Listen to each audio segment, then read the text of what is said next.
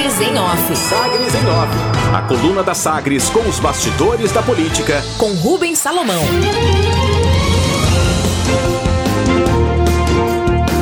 Vanderlan Cardoso espera reunião sobre rumos do PSD para 2022 e não descarta assumir a presidência do partido.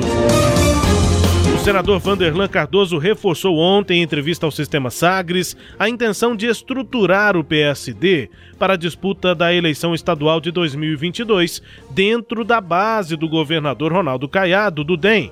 Mas ele também buscou tratar com naturalidade a divergência interna com o presidente do partido em Goiás, o ex-deputado federal Vilmar Rocha. Segundo o senador, o momento é de unidade em busca da construção de chapas competitivas para a disputa de vagas na Assembleia Legislativa e na Câmara Federal. Vanderlan não nega a possibilidade de assumir a presidência regional da sigla e questionado sobre a articulação interna de lideranças governistas no PSD que defendem a mudança no comando, o senador afirma que tudo ainda é preliminar e que não houve uma reunião específica sobre o assunto. O senador falou em entrevista e você confere agora. Se vai ser governo ou se não vai ser governo, aí é uma decisão que é os membros do PSD vai tomar.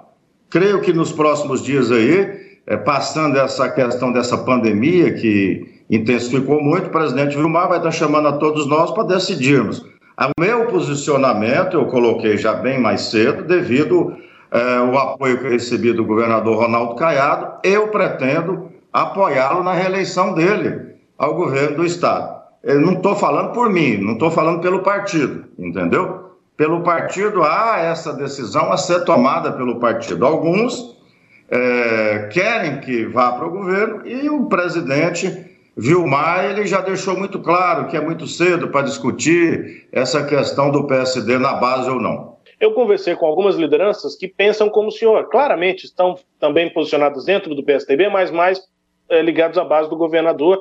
E chegou a haver uma intenção, e eu não sei se isso se tornou uma articulação mesmo, um trabalho, mas uma intenção de, de dessas pessoas mais ligadas ao governo de verem o senhor na presidência do partido, porque querem esse o caminho para o partido. O senhor considera assumir a presidência se for esse o caminho lá para o partido? Ou o senhor acha que na independência ou na base o Vilmar continua como presidente? O Rubens, o mandato do Vilmar, se eu não me engano, ele vai até março de 2022. Nós não fizemos uma reunião para definir ou colocar isso em pauta.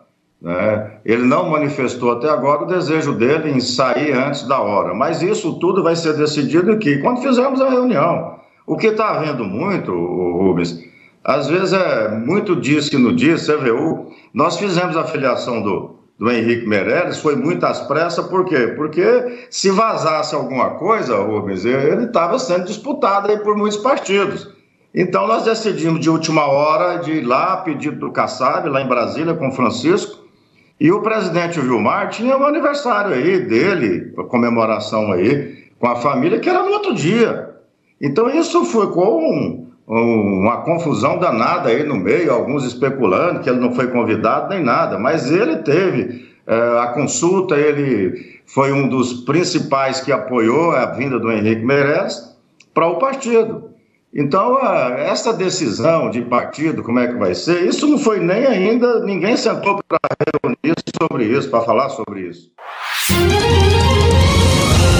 Avaliação aí de Vanderlan Cardoso, senador do PSD, sobre os rumos do partido aqui em Goiás, inclusive essa divergência interna sobre base oposição ao governo de Ronaldo Caiado. O senador, portanto, espera uma reunião ainda neste ano, quando a pandemia passar, se é que isso vai acontecer, é, mas uma reunião presencial com membros e lideranças do partido para tomar essas decisões, inclusive a decisão sobre continuidade de Vilmar Rocha na presidência, ele que tem mandato na presidência do PSD até março de 2022. O senador Vanderlan Cardoso é alinhado à base de Jair Bolsonaro em Brasília mas ele também respondeu aqui a Sagres que não concorda com a forma como o presidente trata a questão da pandemia e ele garante apoio às medidas de isolamento defendidas aqui em Goiás pelo governador Ronaldo Caiado.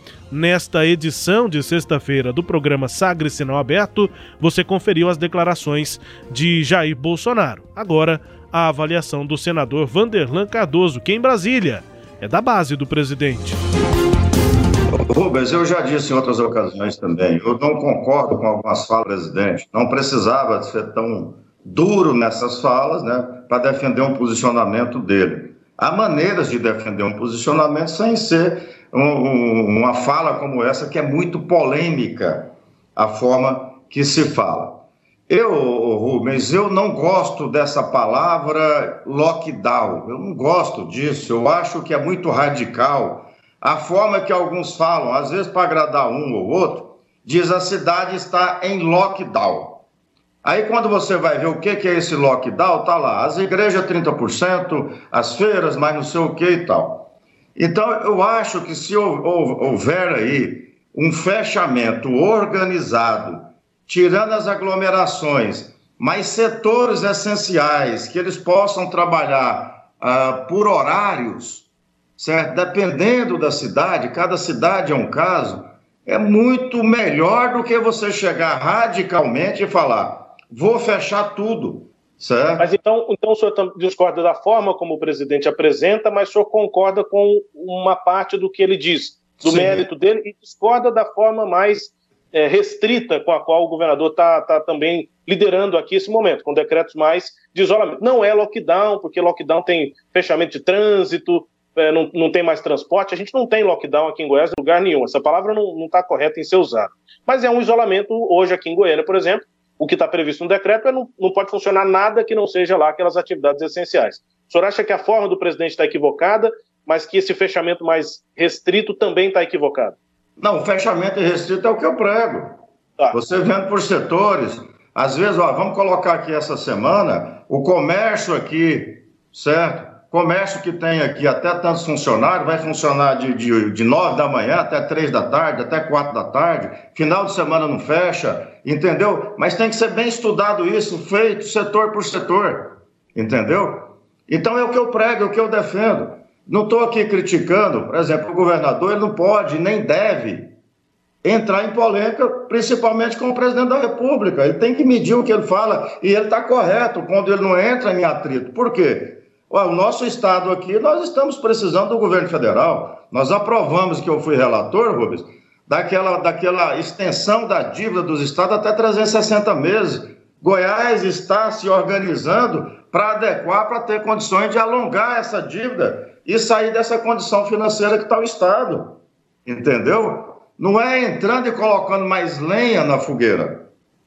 O governador, certo, ele está corretíssimo. Primeiro, tanto o governador, eu, você, todo mundo está apavorado com a Covid. Senador Vanderlan Cardoso, em entrevista exclusiva ao Sistema Sagres de Comunicação, também destaque aqui na coluna Sagres em Off, você ouviu, além de discordar da forma como o presidente trata a pandemia. O senador, que é da base do presidente em Brasília, também é, disse que o governador Ronaldo Caiado acerta ao não se manifestar sobre essas falas de Bolsonaro. Aqui em Goiânia, a Defensoria Pública de Goiás pediu esclarecimentos à Prefeitura sobre a exigência do comprovante de IPTU como requisito para atendimento no programa Renda Família. O Núcleo Especializado de Direitos Humanos da Defensoria aponta que essa determinação exclui da lista de beneficiários pessoas em situação de rua ou as que perderam sua renda durante a pandemia. E a resposta, a prefeitura tem até esta sexta-feira, até hoje, para encaminhar a resposta à defensoria. O Renda Família vai dar auxílio financeiro mensal de 300 reais por meio de cartão para compra de alimentos no comércio local. As inscrições começaram em 22 de fevereiro, vão até 31 de março e a prefeitura aponta que a Procuradoria-Geral do município recebeu o ofício e que a resposta vai ser dada em prazo razoável depois das instruções necessárias, o prazo é hoje. Destaques de hoje da coluna Sagres em Off, Cileide Alves. É, Rubens, os aliados do presidente estão tendo dificuldades, né, para tentar justificar aí o injustificável. Nós ouvimos aí né, o Vanderlan Cardoso dizendo que discorda do presidente, que está com muito medo, sim, da, da, do vírus. Todos nós estamos com medo do vírus, ou seja, nós todos estamos de mimimi e de frescura, né? Ontem o prefeito de Anápolis também teve que se né, teve essa, foi questionado pelo Jornal Popular porque é, no dia em que o presidente fez essa declaração ele fechou as atividades da, lá em Anápolis e ele disse que não está preocupado com isso, que o compromisso dele é salvar vidas. Eu acho que isso marca a diferença entre os apoiadores de Bolsonaro e Bolsonaro. Bolsonaro, como a gente tem dito aqui, não se, não, não, não se preocupa em salvar vidas.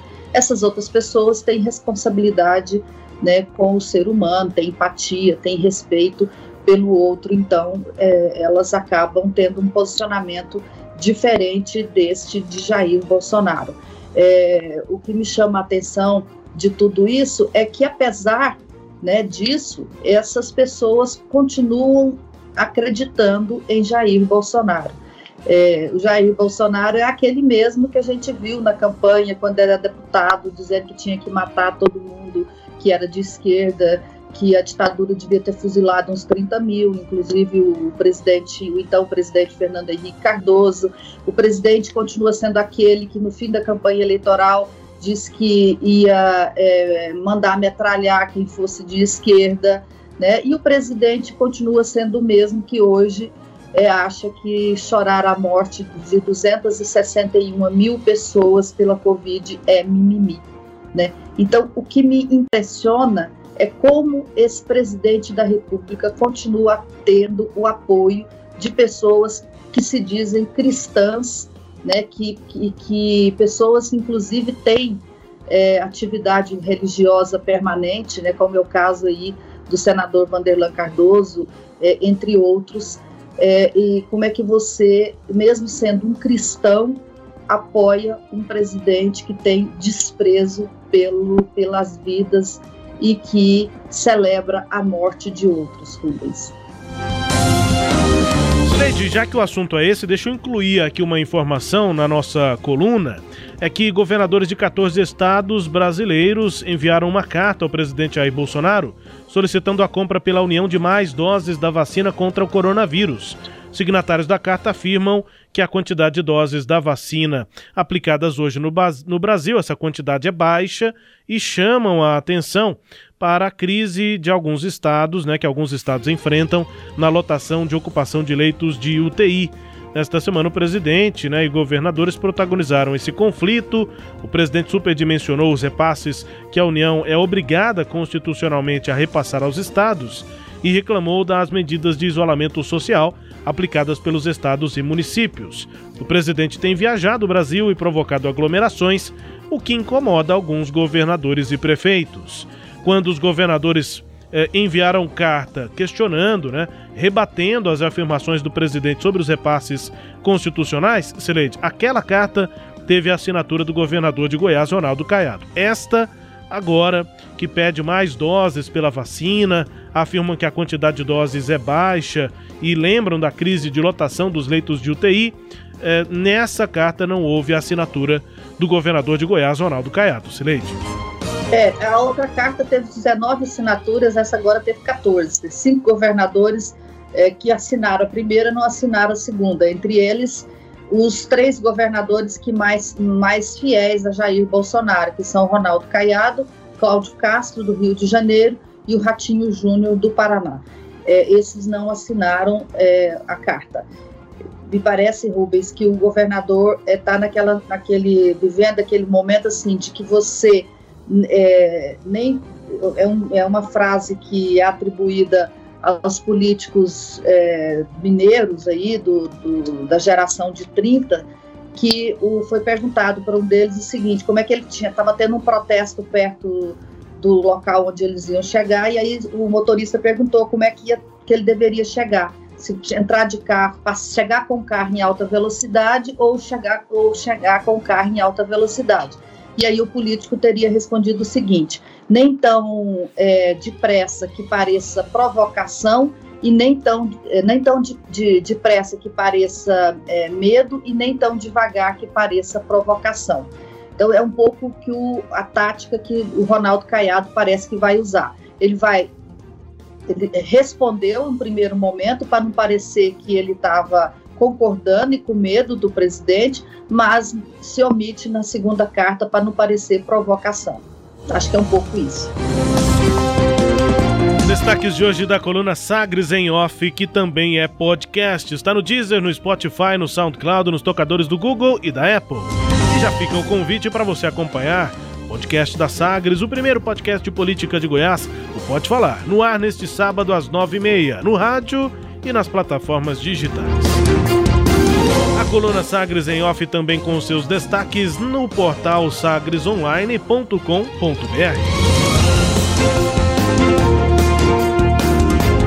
Sagres em Off. Sagres em Off.